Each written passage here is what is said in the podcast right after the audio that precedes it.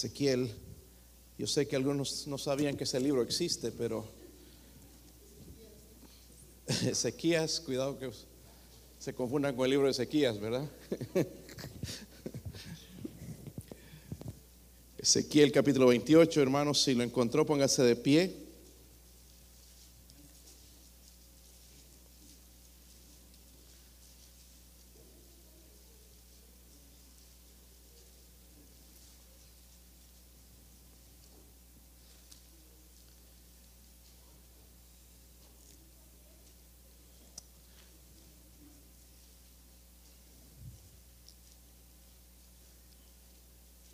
¿Sí lo tienen? Hágame, un favor, hermanos. Ah, en estos momentos no se preocupe de nada más, sino de que Dios le hable. Vamos a salir temprano, si usted me ayuda. Parece mucha la lectura, pero es bien importante. Quiero hablar un tema, hermanos, definitivamente que sí lo necesitamos. Eh, toda la Biblia necesitamos, pero este tema es bien importante. So, quiero que pongan atención, pongan el sentido en la palabra abran su corazón, diga al Señor, hábleme a mí y esté dispuesto a tomar una decisión también esta, en esta noche. Ezequiel capítulo 28 del 1 al 19 hermanos, y yo leo el 1, ustedes el 2 y así sucesivamente hasta el versículo 19. Dice la Biblia, vino a mí palabra de Jehová diciendo,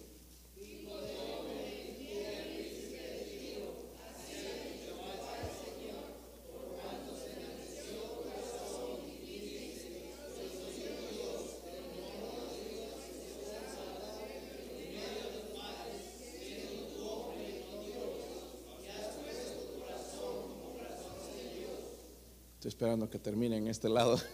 Están más adelantados. Versículo 3 dice, he aquí tú eres más sabio que Daniel, no hay secreto que te sea oculto.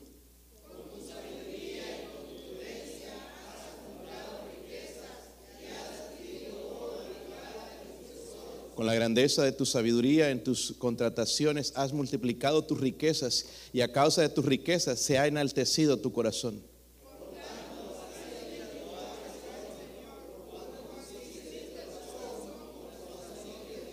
Por tanto, he aquí yo traigo sobre ti extranjeros, los fuertes de las naciones, que desenvainarán sus espadas contra la hermosura de tu sabiduría y mancharán tu resplandor.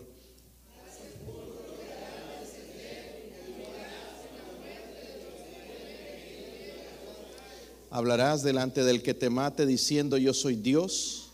Tú hombre eres y no Dios en la mano de tu matador.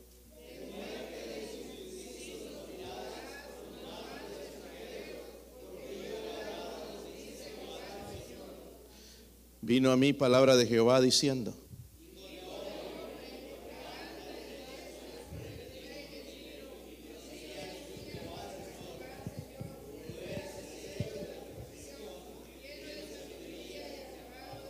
En Edén, en el huerto de Dios, estuviste. De toda piedra preciosa era tu vestidura, de cornerina, topacio, jaspe, crisólito, berilo, ónice de zafiro, carbunclo, esmeralda y oro. Los primeros de, de tus tamboriles y flautas estuvieron preparados para ti en el día de tu creación.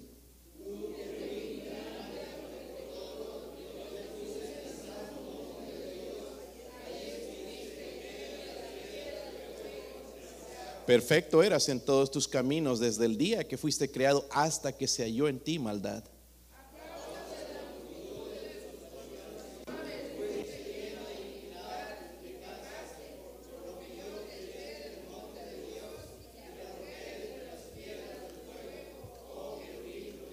Se enalteció tu corazón a causa de tu hermosura, corrompiste tu sabiduría a causa de tu esplendor. Yo te arrojaré por tierra delante de los reyes, te pondré para que miren en ti.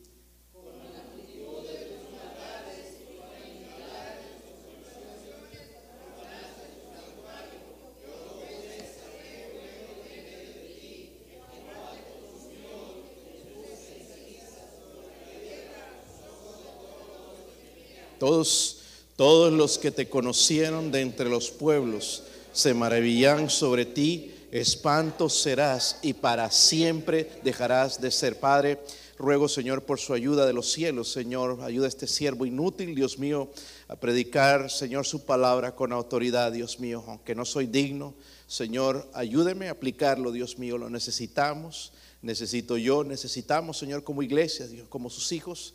Señor, si hay alguien sin Cristo, pido, Señor, que el Espíritu Santo hable, Señor, y dé convicción de pecado, Señor. Eh, que, que, usted, Señor, le dé la convicción, Señor, necesaria para que pueda ser salvo en este día, Dios mío. Oro, Señor, por su bendición en el nombre de Jesucristo. Amén. Pueden sentarse, hermanos. Dice el versículo 2, hijo de hombre, di al príncipe de, ¿dónde? Tiro. Ok. So, a primera vista pareciera, hermanos, dirigirse a un rey humano, ¿verdad? Pero hay algo más aquí. Y hablando un poquito, hermanos, de la ciudad de Tiro, era un centro idólatra. Muchos hermanos de los lugares que pasaron estas cosas eran lugares de idolatría. Lo mismo Tiro, eh, eh, idolatría, inmoralidad sexual, muy parecido a lo que vivimos nosotros hoy en día, infestado de extorsión, maldad, etcétera, etcétera. Y la Biblia condena a Tiro, hermanos, no por esos pecados. Si usted notó, el, el pecado que tenía Tiro o el rey de Tiro es el orgullo. ¿Ven? ¿Está conmigo? Es el orgullo. Como dije, hermanos, pareciera a, simple vista dirigirse a un rey humano, pero hay una, una profecía doble. En el versículo 13 podemos ver ese cambio que hace porque el, rey de Tiro no se puede comparar con esto. Dice en, en, el versículo 13, están ahí hermanos. Dice en Edén, en el huerto de Dios estuviste, eso no puede referirse al, rey de Tiro. De toda piedra preciosa era tu vestidura, de cornerina, topacio y toda esa lista de piedras preciosas que hace. Es una, eh, en realidad, hermanos, está hablando de Satanás. Satanás, ¿verdad? y compara, hermanos, al, el orgullo del rey de Tiro, va a ser la comparación con el rey de Tiro con el orgullo de Satanás. ¿Saben lo que hizo caer a Satanás de lo que era? El orgullo. El orgullo, miren el versículo 12 y 13, habla un poquito lo que es lo que pasó con Satanás. En el versículo 12 dice, hijo de hombre, levanta endecha sobre el rey de Tiro y dile, así ha dicho Jehová tu Señor, tú eras el sello de la que? Perfección, mire, lleno de sabiduría y acabado de sabiduría y, todas estas cosas. En el versículo 15 dice, pero eras perfecto, eras en todos tus caminos desde el día que fuiste creado hasta que se halló en ti maldad. Al principio Satanás era una criatura, hermanos, hermosa y se llenó de orgullo y lo hizo caer. Lo hizo caer al punto, hermanos, de que un día va a ser condenado al infierno. Amén. Se compara entonces el orgullo de Tiro lo va a contrastar con el orgullo de Satanás. En otras palabras, hermanos, y a lo que voy es que el orgullo comenzó en el corazón de Satanás, no en el corazón de Dios. Ahora, quiero decirles una cosa, hermanos, una novedad. Yo soy orgulloso, pero usted es orgulloso también. Lo que sí he decidido yo, hermanos, a reconocerlo. Muchos de nosotros lo reconocemos. Si reconocemos, hermanos, que somos, porque se manifiesta en diferentes maneras. Yo he escuchado personas decir, de, el pastor es orgulloso, sí, sí, pero usted también. La diferencia es que yo he decidido reconocerlo. Todos tenemos este problema del orgullo. Saben, y, veo, hermanos, que los medios de comunicación y la, tecnología están ayudándonos a, levantar más eso. Por ejemplo, los textos. Saben textear, ¿verdad? Sí, algunos ya sin ver, ¿verdad? Ojo cerrado. Está hablando así y están enviándote un texto. Eh, ni bien terminan de enviarte el texto, ya envían otro, ¿verdad?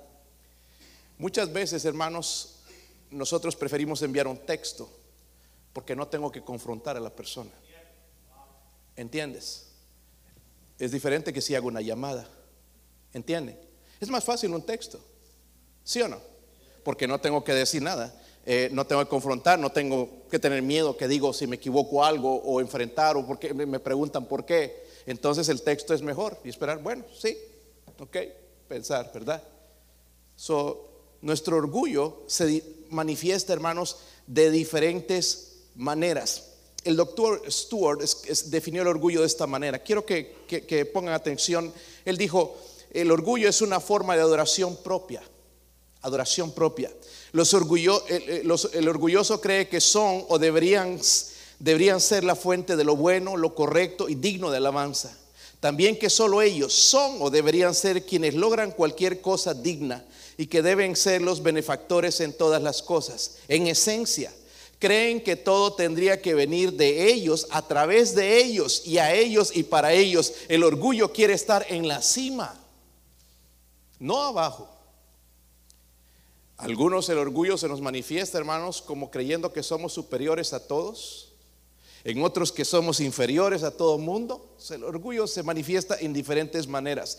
Thomas Watson dijo lo siguiente, hermanos, acerca del orgullo. El orgullo busca quitarle la deidad a Dios. ¿No es lo que hizo Satanás?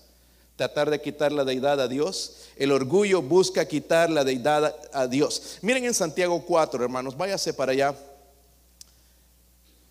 Porque el centro de la atención, hermanos, miren, y, hermanos, no, no, no, no le demos duro a los católicos que son idólatras. Nosotros somos idólatras también. Yo ya ni me atrevo a decir eso viendo la idolatría a veces que tenemos de nosotros mismos, de que todo me vaya bien, de que yo soy y que nadie piensa en mí, que yo y yo y yo. Somos, es parte de la idolatría y el orgullo. Miren, en, Santiago 4, lo conocemos, pero es bueno repasarlo de vez en cuando. En Santiago 4, versículo 1, ¿sí lo tienen? Mire, dice ahí, ¿de dónde vienen las guerras y los pleitos entre vosotros? ¿De dónde vienen? Nos va a dar la contestación. Porque si hay pleitos, ¿verdad, hermanos? Hay diferencias. Que alguien dijo algo que no me gusta y me molesta Dice, no es de vuestras qué? Es de nuestras pasiones. A veces saltamos, hermanos, y el otro día hablaba de esto. Y decimos, esa persona me hizo enojar, esa persona me hace enojar. En realidad esa persona está sacando lo que está dentro de mí. Amén. Si alguien me ofende y respondo a esa, a esa persona, depende, hermanos, de, de cómo está mi corazón. Si, si, si yo no soy una persona que perdona, entonces yo no le voy a hablar nunca más. Voy a tratar de evitarla todo, a todo, ni siquiera voy a venir a la iglesia, porque ahí está esa persona. Eso es parte del orgullo. Dice, no, no, es de vuestras pasiones las cuales combaten en vuestros miembros. Codiciáis y no tenéis, matáis y ardéis de envidia y no podéis alcanzar. Combatís y lucháis, pero no tenéis lo que deseáis porque no pedís. Pedís y no recibís porque pedís mal para gastar en vuestros hermanos y así somos nosotros. Pedimos que todo nos vaya bien. Nunca pedimos, hermano, y esta mañana hablamos un poquito de eso, Señor, que sea para tu gloria. Amén. Si esto, Señor, si tu nombre va a ser glorificado a, esto, Señor, permítelo que, pase por ahí. Pero no, no oraríamos así. ¿Sabe por qué? Porque somos orgullosos. Y no queremos estar abajo, queremos estar arriba. So, primero, hermanos, quiero hablar del peligro del orgullo. El orgullo, hermanos, es como estar en esa cárcel, estar encerrado. No puedo avanzar, no puedo seguir hasta que yo no lo reconozca. ¿En qué área me está afectando en mi vida? Amén. Entre nosotros aquí, hermanos, ya la cosa debería ser más social. Ya entre nosotros, hermanos, no debería haber secretos. Vidas misteriosas, porque algunos son un misterio. Ni ellos mismos saben cómo van a reaccionar la próxima semana. Es por orgullo. Deberíamos ser honestos y sinceros con nosotros mismos. No es lo que nos llama a hacer la Biblia, decir la verdad entre, nosotros, entre vosotros. Nos habla de ser verdaderos, ser genuinos. So, este mes, hermanos, aquí en los Estados Unidos y en el mundo, tristemente, ya lo hemos agarrado también en otros países, Europa y Estados Unidos especialmente, estamos en el mes del orgullo gay. El orgullo. Imagínense, hermanos, hace años decir esto, era, te hubieran agarrado a golpes. Pero hoy es el orgullo gay. Y si tú dices algo, ay, ay, ay, están esperando que digas algo para meterte una demanda. So, por eso tenemos que ser sabios y amar a esta gente y tratar de presentarles el Evangelio. El orgullo gay. Eh, orgullosos, hermanos, de ser gays. ¿Han visto eso? Disney World, el otro canal de, de- de- niños, eh, ¿cómo se llama? Nike. Nicke- what is the name?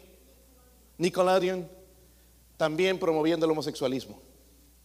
Y ahí en la propaganda estábamos viendo al Bobo Esponja, y ahí salen, y el mes del orgullo gay, y metiendo todo esto, hermanos, a los niños, niños. Yo, hermanos, hermanos, ni siquiera le daría un centavo al dish por ver esa porquería. No se enojen, hermanos. Pero cómo nosotros decimos que creemos algo, pero lo dejamos entrar a nuestra casa a través del televisor. Les voy a decir una cosa, hermanos. No, no, no, no, me- no levanten la mano. Pero quisiera saber cuántos no tienen cable. No la levanten. Pero estoy seguro que los que no tienen cable no se han muerto, ¿verdad? Siguen respirando. No pongas cable. No gastes el dinero en impiedad. Es promover, hermano. Si, si lo tiene, trate de cortarlo y déselo, dé- déselo a los misioneros. Vamos a ayudarlos a ellos. Llevarlo. No, es que, que la novela y que, que no, no, no, mejor no verla. ¿Para qué promover un lugar, hermanos, donde promueven el pecado y están orgullosos de sus pecados? Porque nosotros estamos sentados aquí, hermanos, orgullosos de nuestro orgullo. Podríamos decir el, orgullo gay, pero estamos orgullosos de nuestro orgullo. A veces decimos así nací, así me criaron mis padres, así soy y no voy a cambiar, así somos allá en mi lugar. Y no, hermanos, eso es orgullo y es pecado delante de Dios. El pecado que destruyó a Satanás y lo envió, lo va a enviar al infierno por la eternidad. So, el orgullo es idolatría. Dígalo conmigo, el orgullo es idolatría. So, no nos deberíamos, hermanos, ni siquiera de, de- de- de decirle a otra persona que es idólatra, porque si somos orgullosos, que todos somos, somos idólatras. ¿Quién no quiere estar bien? Queremos lo mejor, ¿verdad? ¿Sabe por qué mucha gente viene a los Estados Unidos? Porque quieren mejor vida. ¿Quién no, hermanos? ¿Verdad?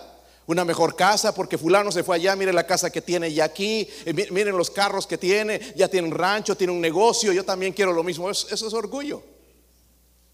Es una vida mejor, sí, es una vida mejor, pero detrás de todo eso, hermanos, hay orgullo y es idolatría. Escúchenme bien, hermanos, y el orgullo, el cochino orgullo, afecta a los que nos rodean lastimosamente afectan a nuestras familias, afectan a nuestros hijos. ¿Por qué? Porque es el deseo, hermanos, de destronar a Dios y quitarle la gloria a Él. Eso es el orgullo. No es lo que quería Satanás. Subiré al cielo y seré como Dios. Es lo que él quería también, honra y gloria. Y es exactamente lo que hace el orgullo. Hermanos, el orgullo es una batalla continua. Nada más piensa en mí, en mí y yo y yo y a mí quien me ayuda y esto y el otro. Piensa nada más en su persona, no piensa en los demás. Pero Pablo entendió, hermanos, que las victorias eran Gracias a Dios. Y quiero que lean esto, miren en Colosenses 1:29, como Pablo, porque vemos un Pablo diferente, cambiado, transformado por el poder del Espíritu Santo. Un tiempo antes batallaba con el orgullo igual que nosotros, pero vemos ya un cambio en su vida. Colosenses 1:29. Dice, para lo cual también que trabajo luchando según, mire, luchando eh, la- según la potencia de, ¿de quién? De Él, la cual actúa poderosamente en... So, estoy trabajando, dice Él, gracias a su poder, gracias a la potencia que Él me da. Y recuerdan a Pablo, Pablo era el perseguidor de la iglesia, ¿sí o no? Y recuerdo que iba a Damasco y, venía buscando porque los, los cristianos estaban escapando y él iba y los atrapaba y los llevaba presos o los hacía matar. Esteban murió a los pies de él. La sangre de Esteban fue salpicada. Era el orgulloso. No, yo soy judaizante porque estos cristianos se están convirtiendo. Esta es la religión verdadera. Orgulloso. Pero aquí vamos viendo el cambio y vamos a ver un poco más de su vida. En realidad, hermanos, yo nunca habría aprendido tanto de Pablo como ahora. Qué bendición el trabajo que Dios hizo en la vida de Pablo. Pero ¿sabe qué? Pablo se dejó, dejó que Dios trabajara en su vida. Déjenme decirle esto, hermanos, porque hay otra cosa más. El temor a los hombres es orgullo, ¿sabían? No pensamos, pero es orgullo. ¿Sabe por qué? Porque es recibir la alabanza que solamente pertenece a Dios. Prefiero quedar bien con los hombres que quedar bien con Dios. So, entonces es pecado. Eh, Saben, hermanos, también, por otro lado, hay gente que nunca va a ser salva por el orgullo. Ya soy cristiano, ¿no? Ya, ya, ya, ya hice una profesión, eh, ya me bautizaron. Pero mire lo que dice en Juan 5:44. Rápidamente allá, hermanos. Juan 5:44. El Señor va a hablarle a aquellos religiosos, a los que pensaríamos que son los, los salvos en realidad, pero el Señor los descubrió en realidad. Juan 5:44, ¿sí lo tienen?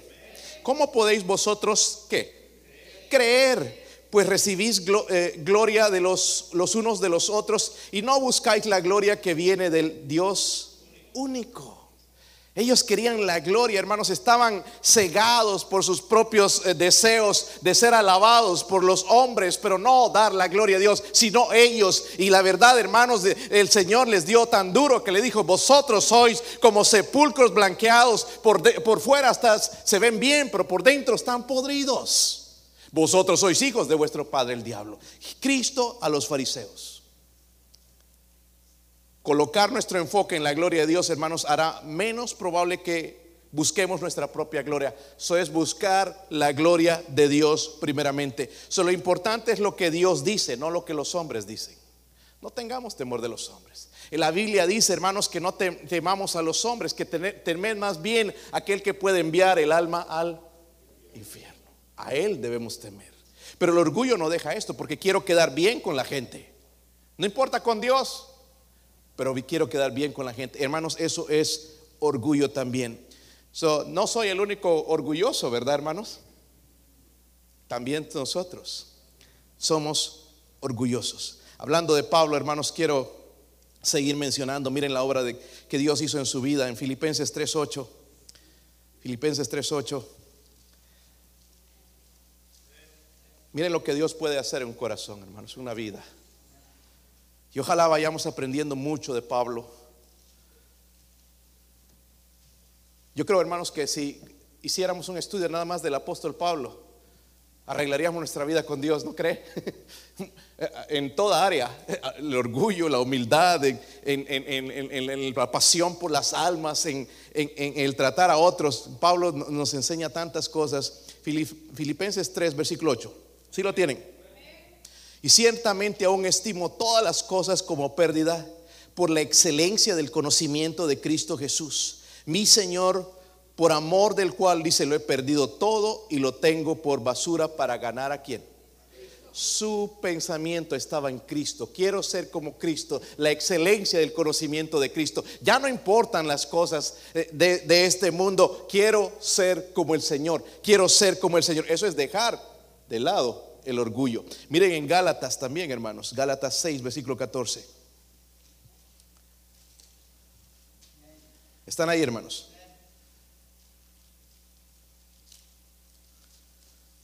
¿Están ahí?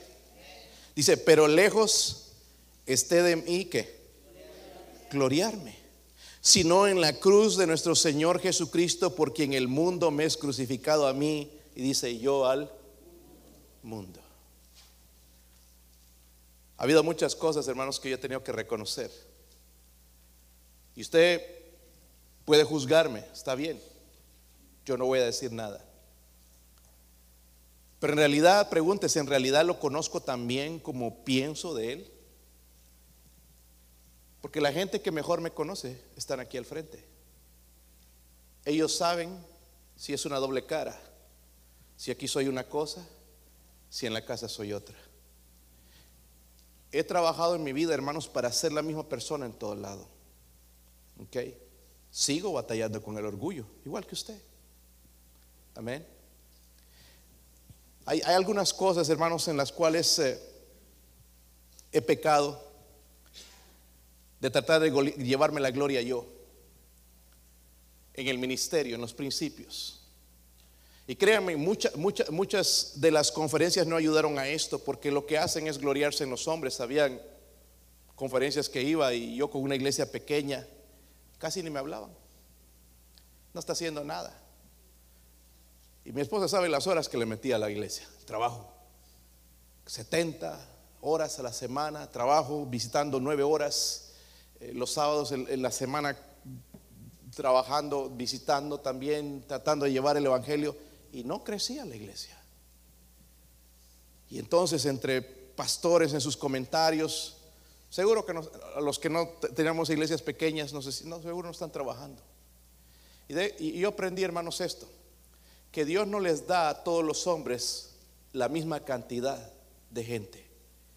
Pero nosotros creíamos, hermanos, que tiene que ser mi iglesia de 500 y de 1000 y 2000 para llevarnos la gloria. ¿Y tú cuántos, cuántos traes? ¿Cuántos vienen a tu iglesia? Y ya estaba cansado, hermanos, con esa preguntita. Porque me daba vergüenza decir 20, 25. Ya me daba vergüenza ir a las conferencias. Porque los de 500 y los 600, una vez, hermanos, y ya, ya con esto dije, ya no, esto ya es el colmo. ¿Cuántos puede ser? Quería hacer una conferencia, un tipo de conferencia aquí y me dijo este, el hombre encargado, me dijo, ¿puedes sentar 300 personas en tu iglesia? Yo dije, wow, esto no está bien. Porque si voy a hacer bendición a cinco personas, debería ser bendición a cinco personas.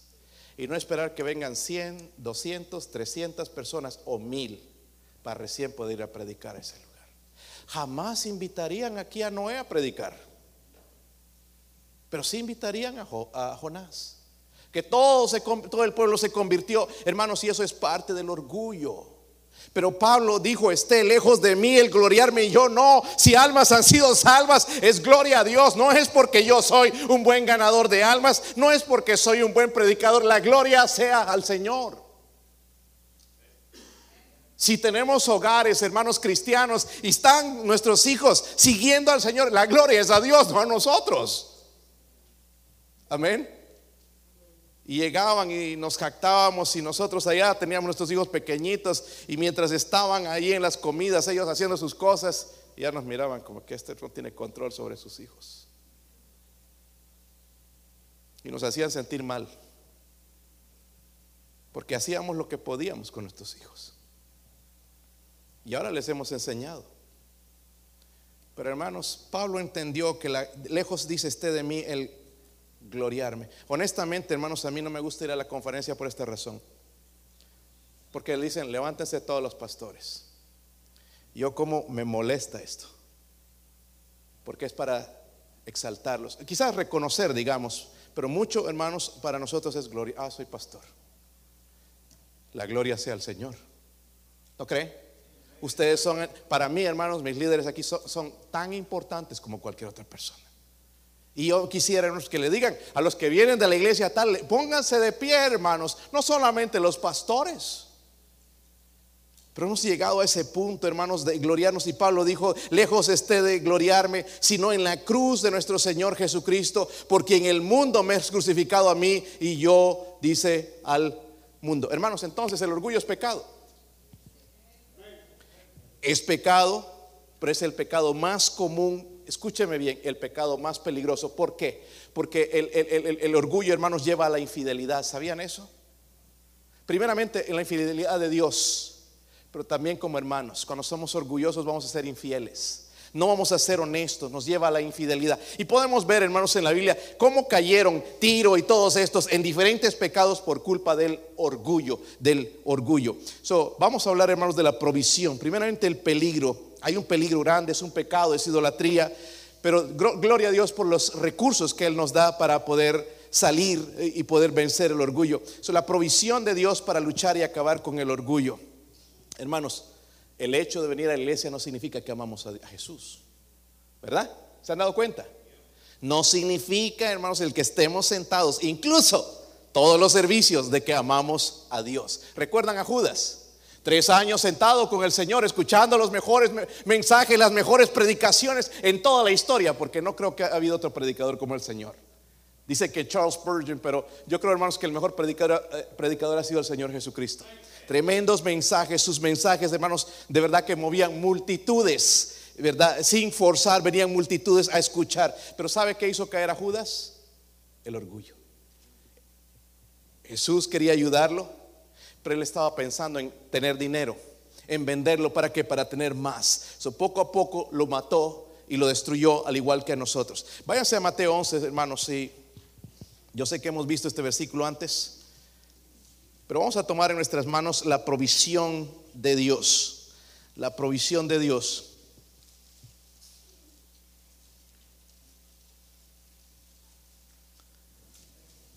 ¿Están ahí? Llevad, dice el Señor, es una invitación del Señor, llevad mi yugo sobre vosotros y aprended de mí, que soy qué? Manso y humilde de corazón y hallaréis descanso para vuestras. Es la primera lugar ahí donde el Señor dice que hagamos algo para ser como Él dice que sea que soy manso y humilde de manso y humilde de corazón. Su fuerza, hermanos, estaba bajo control también, ¿verdad? Dice, pero él dice, aprended de mí. ¿Cómo voy a aprender de él? ¿Cómo aprendo de Jesús? Leyendo. ¿Recuerda lo que les dije esta mañana, hermanos? ¿Cómo voy a aprender, saber si sé soportar las calumnias y los chismes y las críticas si no estoy en medio de ellas? Tiene que ser con críticas, ¿verdad? ¿Sí o no? Si no, digo que sí, pero no. Pero cuando vienen, ya estoy que una fiera, ya quiero enfrentar a medio mundo y quiero salir a repartir cachetadas a medio mundo, ¿verdad? Con esa ira, a ver quién está diciendo eso de mí. Hermanos, si supieran toda la verdad de nosotros, ni nos hablarían. Somos malvados. Somos bien malvados. Yo soy malvado. Es la naturaleza del corazón. Y dice el Señor, aprended de mí. ¿Cómo aprendo? caminando con Él a través de su palabra. Conocerlo como Él era. Leer como Él era. Miren Mateo 18.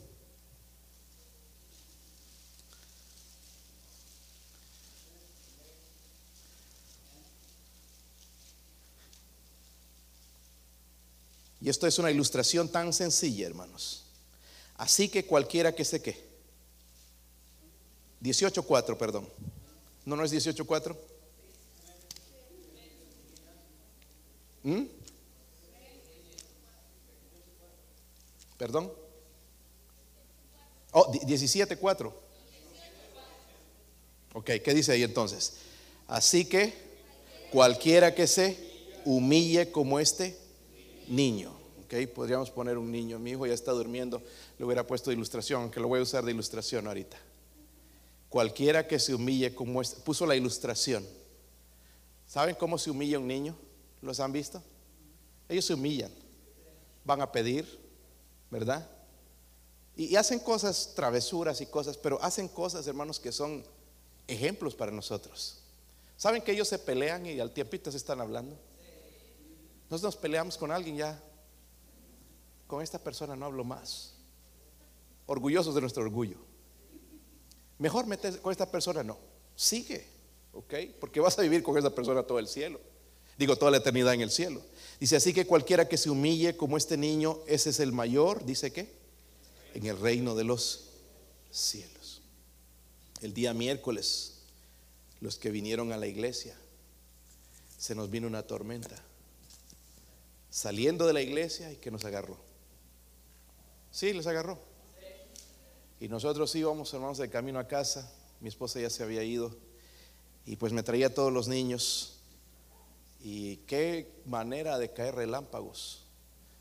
Los relámpagos es algo que mata aquí en Estados Unidos mucha gente. Y, eh, ¿sabe? La luz viene y después escuchas el golpe y, y a veces te alcanzan. Y ahí íbamos el carro y eran luces, hermanos, así por, la carretera que íbamos. Y mi hijo, wow, se asustó. Mi hijo Joshua vio uno ah, cerquita, vi hasta dónde cayó, lo vio. Y eran tantos hermanos y los truenos y la lluvia fuerte. Y mi hijo Daniel, hermanos, nunca habla de orar o cosas así. No es muy espiritual. Saben, mi hijo no es salvo todavía. Oren por él. Es mundano, le gusta bailar, le gusta hacer chistes y luego sale con unas cosas bien locas. Pero nunca habla de orar. Cuando hacemos el devocional, trata de irse. Si ahí- si está en el devocional, ahí él está moviéndose, inquieto. No le gusta. Pero él vio toda esta tormenta, vio las cosas que se movían, algo raro está pasando aquí. Y dijo, let's go to home and we're going to pray. Él dijo, vámonos a la casa y vamos a orar. Sabía que algo no estaba bien, pero sabía a quién debe- debería ir. En toda, hermanos, su cosa, su ignorancia y todo eso, había una verdad. Se humilló delante de Dios. Amén. Él es el único que puede hacer esto. Él, es- él- está en control de esa tormenta. Vamos a orar porque también Él nos puede proteger de esta tormenta. Y es lo que necesitamos, hermanos. Humillarnos delante de Dios. Sí, dígalo, yo so- soy orgulloso, sí. ¿Para qué orar por un pastor que es orgulloso? Me- mejor que oren más por mí, ¿entiende? Lo reconozco, estoy en el proceso, en el trabajo, pero usted también es. Lo que sí, yo, yo quiero reconocerlo en toda área donde se está manifestando. Y lo reconozco. Yo soy esa persona. Pero quiero humillarme delante de Dios. Quiero que Él me cambie.